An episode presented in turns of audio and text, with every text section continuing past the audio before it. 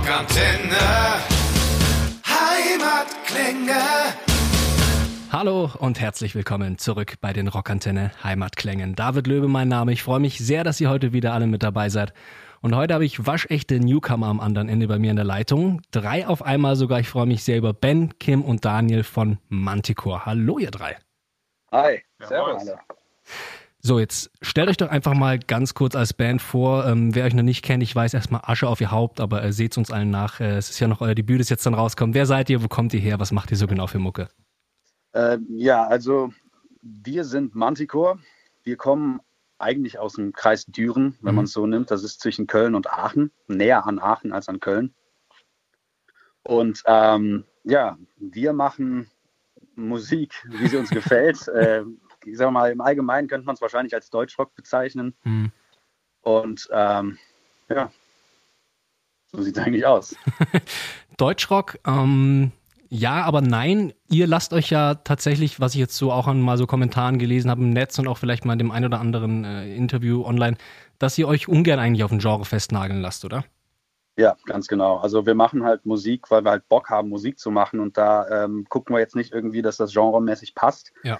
Sondern eher, dass es halt musikalisch zu uns passt. Ja.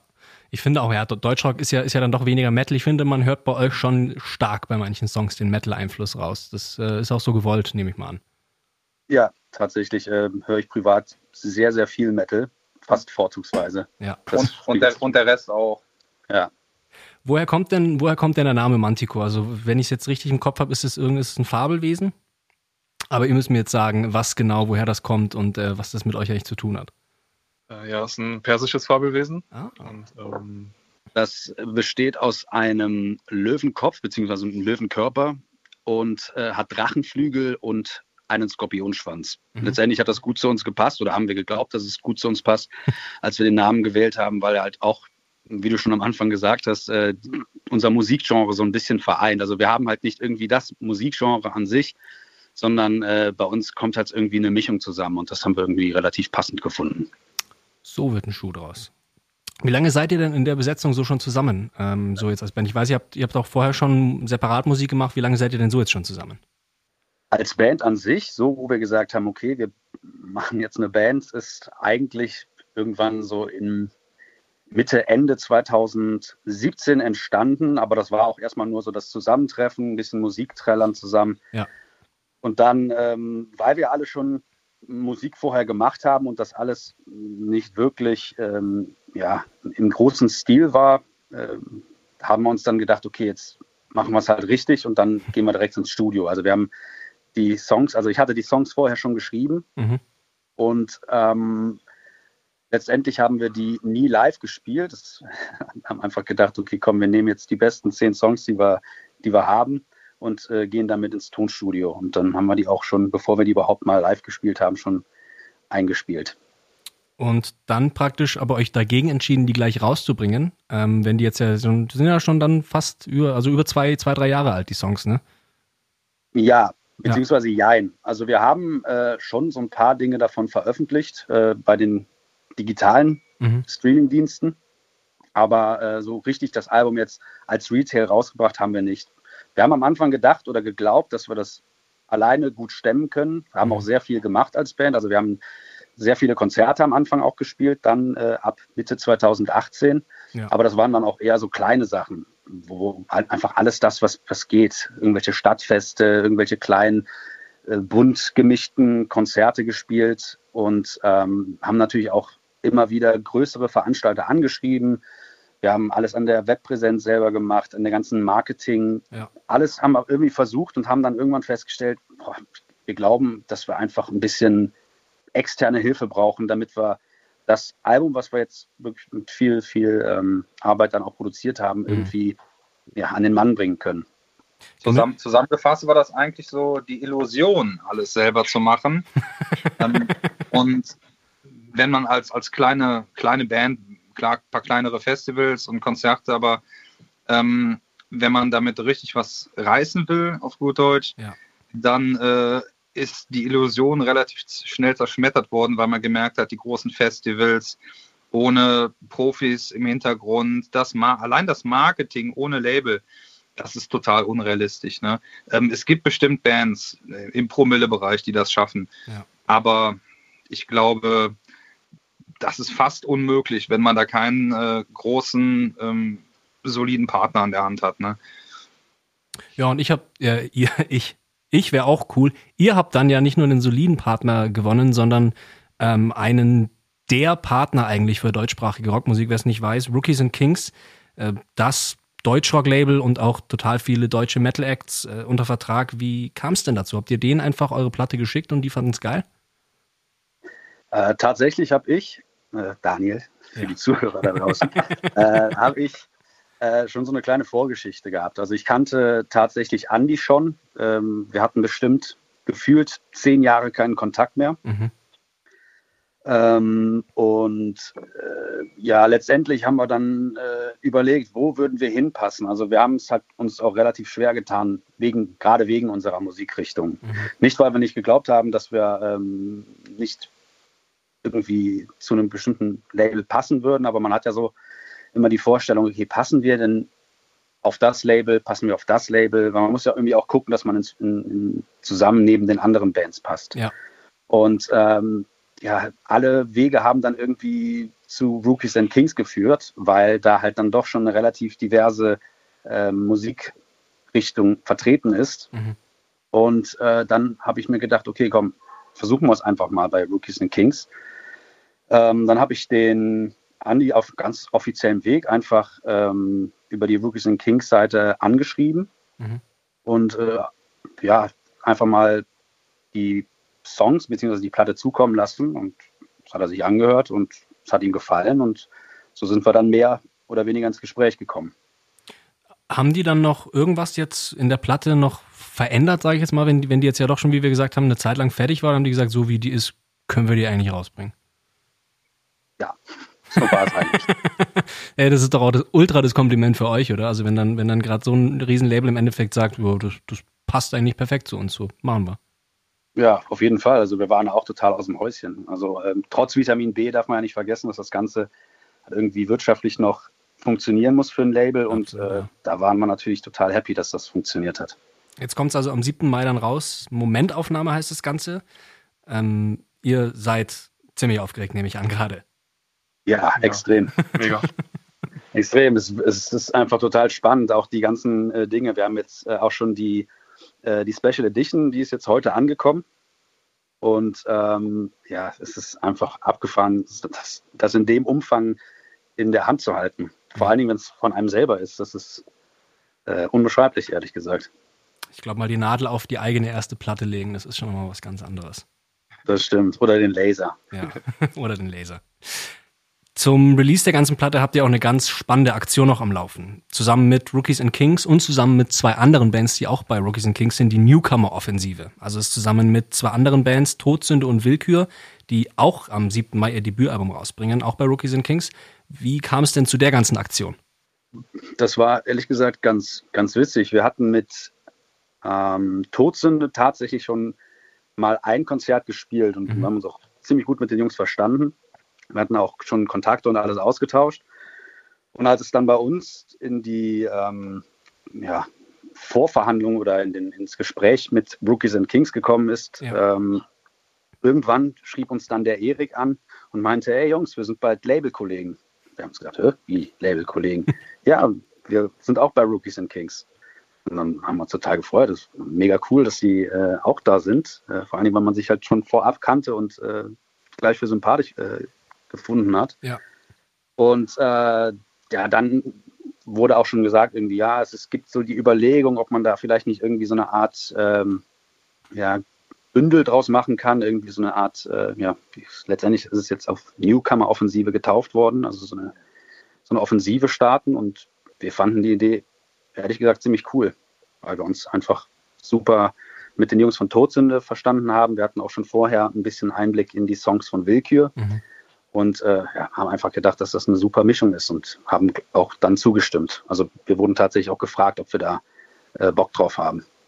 Ich finde das tatsächlich ein cooles Paket, weil es eben auch nicht alles gleich klingt. Also nicht so, dass wenn ihr jetzt auf Willkür verweist, dass es dann eins zu eins gleich klingt. Das ist alles so natürlich in diesem deutschsprachigen Rockbereich, aber ich finde, es ist eine ganz spannende Aktion. Ähm, Sobald es dann auch wieder, wieder geht, habt ihr doch bestimmt auch vor, mit dem ein paar Konzerte zu spielen, oder in diesem Dreier? Selbstverständlich. Wir haben unheimlich Bock, mit den Konzerten zu spielen. Wir haben natürlich auch unheimlich Bock, überhaupt Konzerte zu spielen. das ist das, was zurzeit ein bisschen nicht frustriert, aber das nervt quasi, dass alle Festivals, Konzerte, dass das alles noch in der Schwebe hängt und mhm. keiner so genau weiß, wo dieses Jahr die Reise hingeht. Und wir hoffen natürlich dann auf nächstes Jahr. Klar, ganz, op ganz optimistisch aufs Jahresende oder so, aber ich glaube, realistisch gesehen, nächstes Jahr die Festivals. Ja. Ähm, weil wir jetzt auch die Chance haben, auf, auf die coolen Festivals zu kommen, wo wir immer hin wollten, wo man eigentlich vorher nur Zuschauer ist, ein Festivalgänger und das total geil findet. Und da jetzt selber spielen zu können, ist natürlich wunderbar, aber da macht einem Corona dann so ein bisschen den Strich durch die Rechnung. Ähm, aber das Ganze ist ja eine super langfristige Sache, deswegen äh, wir sind einfach total happy, optimistisch und äh, das wird.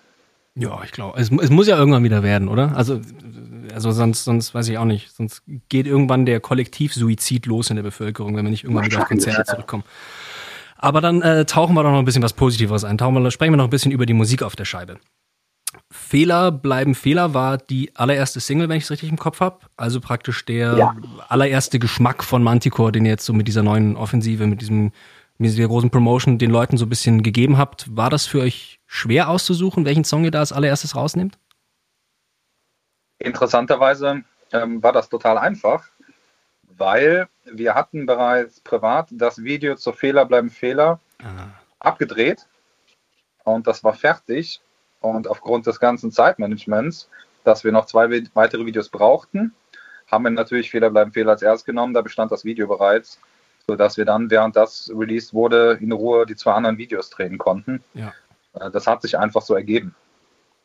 Und hat er auch gepasst. Also ich würde sagen, das eignet sich ja musikalisch eigentlich auch perfekt als, als erste Single von so einem Album.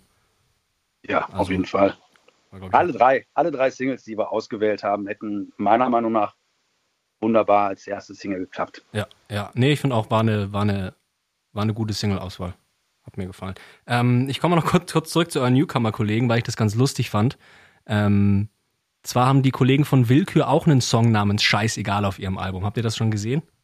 Ja, aber der Song von denen wird mit SZ geschrieben und unserer mit SS. Genau, das fand ich dann, fand ich dann auch den, den lustigen Unterschied. Äh, habt ihr dir schon mal darauf angesprochen?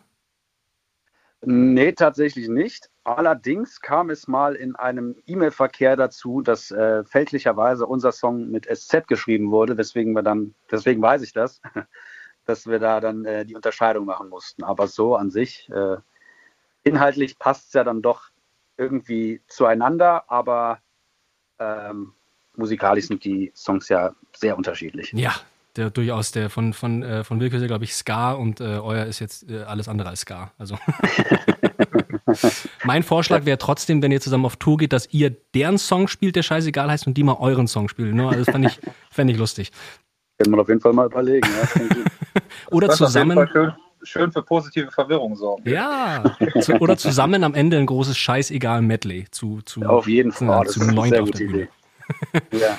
Äh, musikalisches muss ich doch mal nachfragen, weil mir das so im Ohr geblieben ist. Habt ihr euch denn von, sage ich eine Band ganz spezifisch, von Avenged Sevenfold beeinflussen lassen? Weil ich könnte schwören, dass ich bei den Soli und bei diesen zweistimmigen Gitarrenmelodien und auch bei den Gesangsmelodien teilweise, ich sage, das Glück ist eine Hure, hat mich sehr dran, äh, sehr dran erinnert. Äh, Liege ich da komplett falsch oder? Wow. Also, weil das Glück ist eine Hure, hätte ich es jetzt nicht, nicht? gesagt, aber tatsächlich äh, ist Avenged Sevenfold eine meiner Lieblingsbands. Mhm. Und ähm, da ist natürlich dann der Einfluss ein bisschen zu hören. Ja, nee, muss ich, muss ich sagen, ich finde das Glück ist eine Hure, habe ich mir direkt auch vor dem Interview nochmal angehört, weil ich mir dachte, war es der, ja, aber war der, also ich finde die, diese zweistimmigen Gitarrenmelodien erinnern mich total dran, aber gefällt mir richtig gut. Ja. Auch eine coole Nummer. Ja, also Dual Guitars ist meiner Meinung nach auch ein Stilmittel, das jeden Song gut macht. Ja, das stimmt. Das, das klingt und, einfach mega. Und noch eine Terz und eine Quint im Refrain. Geht ja, gut. Musiktheorie habe ich gar keine Ahnung von. Nein, ich meine einfach noch ein paar, paar mehr Stimmen im Refrain, äh, zweistimmig. Wenn es um die Texte geht, dann ähm, ist mir tatsächlich, finde ich, ein Zitat von äh, Lane Staley von Alice in Chains ganz cool. Der hat mal gesagt, wir schreiben über uns selbst, weil das das Einzige ist, mit dem wir uns wirklich auskennen. Äh, so in dem Sinne hat er das, glaube ich, gesagt. Ist jetzt, finde ich, passt irgendwie auf eure Texte ganz gut. Also ich hatte das Gefühl, dass da sehr viel Persönliches drin steckt. Ist das eine faire Einschätzung? Ja, tatsächlich ähm, wurden wir schon mal gefragt oder wurden schon mal angesprochen auf die Texte von unseren Songs. Und da habe ich geschrieben, dass jetzt ähm, unsere Songs letztendlich alle in irgendeiner Form und Weise dann auf persönliche Erfahrungen zurückzuführen sind. Ähm, natürlich auch oft mit irgendwelchen bildlichen äh, oder metaphorischen Stilmitteln gespielt. Das ist natürlich ja. jetzt nicht alles immer ähm, eins zu eins so, wie es passiert ist, sondern dann irgendwie dann doch ein bisschen abgewandelt, dass es dann auch ein bisschen interessanter klingt. Und ähm, ich finde auch gerade, wenn man jetzt von künstlerischen Anspruch sprechen kann, ist immer ganz spannend, wenn Leute dann auch die Möglichkeit kriegen, selbst Dinge in diese Texte rein zu interpretieren ja. und nicht immer darauf angewiesen sind, das Bild, was ich alleine von diesem Song habe, auch zu sehen. Das heißt, du schreibst deine Texte auch bewusst so, dass da einfach Raum bleibt, dass jeder da so ein bisschen sein Ding draus machen kann, oder? Mm, also es ist nicht direkt also die Zielsetzung, die ich mir am Anfang vom Schreiben mache. Ja. Aber ähm, ich mag es einfach ein bisschen bildlicher zu schreiben, anstatt äh, immer ja, direkt ähm, ja, das Gedachte irgendwie zu Papier zu bringen. Es ist dann doch irgendwie noch eine Art von, von Kunstform. Weißt was du meinst, ja. Was mich dann überrascht hat, als ich das Album durchgehört habe, war das Ende. Ähm, kommt man durch dieses Album durch, alle Songs, glaube ich, so zwischen drei und fünf Minuten. Mhm. Und dann habt ihr gleich mal 7 Minuten 53 Schinken als letzten Song. Das heißt, wenn ihr mal wieder gefragt werden solltet, wie ihr euch selbst ein, äh, einordnen solltet, dann seid ihr auf jeden Fall eine Metal-Band bei der Songlänge. Ähm, wie kam es denn zu dem Song? Habt ihr da irgendwie gesagt, jetzt wollen wir tatsächlich mal so einen Master of Puppets Schinken auf das Album noch drauf oder kam das einfach so? Ähm, der Song ist tatsächlich immer weiter gewachsen. Das, am Anfang ähm, war der relativ ja, relativ klein, mhm. wenn man es so sieht. Also es bestand halt nur aus klassisch Strophe, Refrain, aber äh, thematisch war das einfach, als ich es geschrieben habe, hatte ich einfach so viele verschiedene Bilder im Kopf, äh, die darauf passen könnten. Mhm. Und ähm, jetzt irgendwie ein Part 1, Part 2 zu machen, das hat sich dann irgendwie auch nicht gelohnt. Und äh, ja, letztendlich äh, habe ich dann versucht, einfach alles da reinzutun, was geht äh, weil es dann auch irgendwie so eine Art, es ist ja schon fast irgendwie so, so, so ein Schauspiel, wenn man es so nennt. Ähm, man, man wird irgendwie durch den Song getragen und äh, kriegt irgendwie immer wieder neue Szenen zu sehen. Kannst du den Inhalt mal nochmal zusammenfassen, äh, kurz, knapp, worum es ungefähr geht? Weil also ich finde es immer schwer, wie wir gesagt haben, kann man noch ein bisschen selber was reininterpretieren, wenn ich hören, wo, wo du so dein, die, die Bedeutung so ein bisschen gesetzt hast bei dem Song. Also ähm, ganz grob gesagt würde ich sagen, geht es um die ja, Abhängigkeit der digitalen Medien, wenn man es so sieht. Mhm. Ähm, dass wir einfach so stark davon abhängig sind, nicht im Sinne von wirtschaftlich oder sonst irgendwie, sondern äh, schon im Sozialen, dass wir uns einfach so stark davon beeinflussen lassen und äh, gar nicht mitbekommen, was das für einen großen Einfluss auf unser Leben hat. Und ähm, letztendlich wandelt sich der Song ja dann dahin, dass irgendwann dann die Maschinen dann das Zepter in die Hand nehmen und wir nicht mehr verantwortlich sind, die Maschinen zu regieren, sondern die Maschinen regieren uns. Bist ein Terminator-Fan, oder? Mm, ja. Alles Gute, sag ich nur. Skynet. Aber, aber das, das, was du gerade sagst zum Terminator, als Daniel uns den Song gezeigt hat, den er da geschrieben hat, dieser epische, lange. Ja. Allein schon die erst, als ich die ersten Takte gehört habe, habe ich genau diese Endzeit ja. Kulisse im Kopf gehabt. Und ähm, der Vergleich, den du da gesagt hast, der passt wie Faust aufs Auge. Das ist genau das, was ich immer, was ich immer denke, wenn ich diesen Song höre. Dann hat man diese Welten da vor Augen, alles zerstört, alles kontrolliert. Diese, diese ganze nett verpackte Kritik in diesem epischen Song. Also, es war von Anfang an einer meiner Favoriten, obwohl das so ein Song ist, wenn du den live spielst, da reißt du ja nicht gerade äh, den Pogo auf oder die Leute mitsingen. Ne? Der hat einfach so eine epische Weite. Es ist eigentlich ein klassischer Song für eine Platte, ja. aber nicht für ein Konzert. Also meine Assoziation tatsächlich ist, sowas sollte man sich immer anhören, wenn man, wenn es irgendwann mal so richtig wie aus Bechern kübelt oder aus Eimern kübelt, äh, abends dann auf den Balkon oder auf die Terrasse setzen, sich das Ding aufs Ohr tun und einfach nur äh, sich klein fühlen in dieser Welt. Ja, jetzt habt ihr mich gerade, jetzt habt ihr gerade die Stimmung von dem Song für mich nochmal verdoppelt. Jetzt werde ich, das nächste Mal, wenn es regnet, weiß ich, was ich mache, will ich damit sagen. Sehr gut. Also wenn du das, wenn du das absolut steigern willst und hörst dir diesen, diesen epischen letzten Song auf der Platte an, äh, guck dir ein Video von irgendeinem, von irgendeinem Tagebau oder von Tschernobyl oder, oder, von Tschern, oder von Tschernobyl, von der Geisterstadt, von, von irgendwas an, was die Menschheit kaputt gemacht hat. Dann kannst du dich da super reinversetzen. Ich sehe schon, wenn ich mal wieder zu gut gelaunt bin, dann mache ich das volle Programm. Ganz genau. Wie läuft denn bei euch eigentlich so das Songwriting ab? Jetzt haben wir schon immer, immer wieder ein bisschen mal so reingetippt. Ähm, macht ihr das kollektiv oder kommst hauptsächlich dann äh, du, Daniel, mit den Songs fertig? Ähm, Exakt so. ja, genau so. Also ich schreibe im Endeffekt die Songs Ja. Grob schon mal in äh, Strophe, Bridge, ach, äh, Strophe, äh, dann äh, Refrain.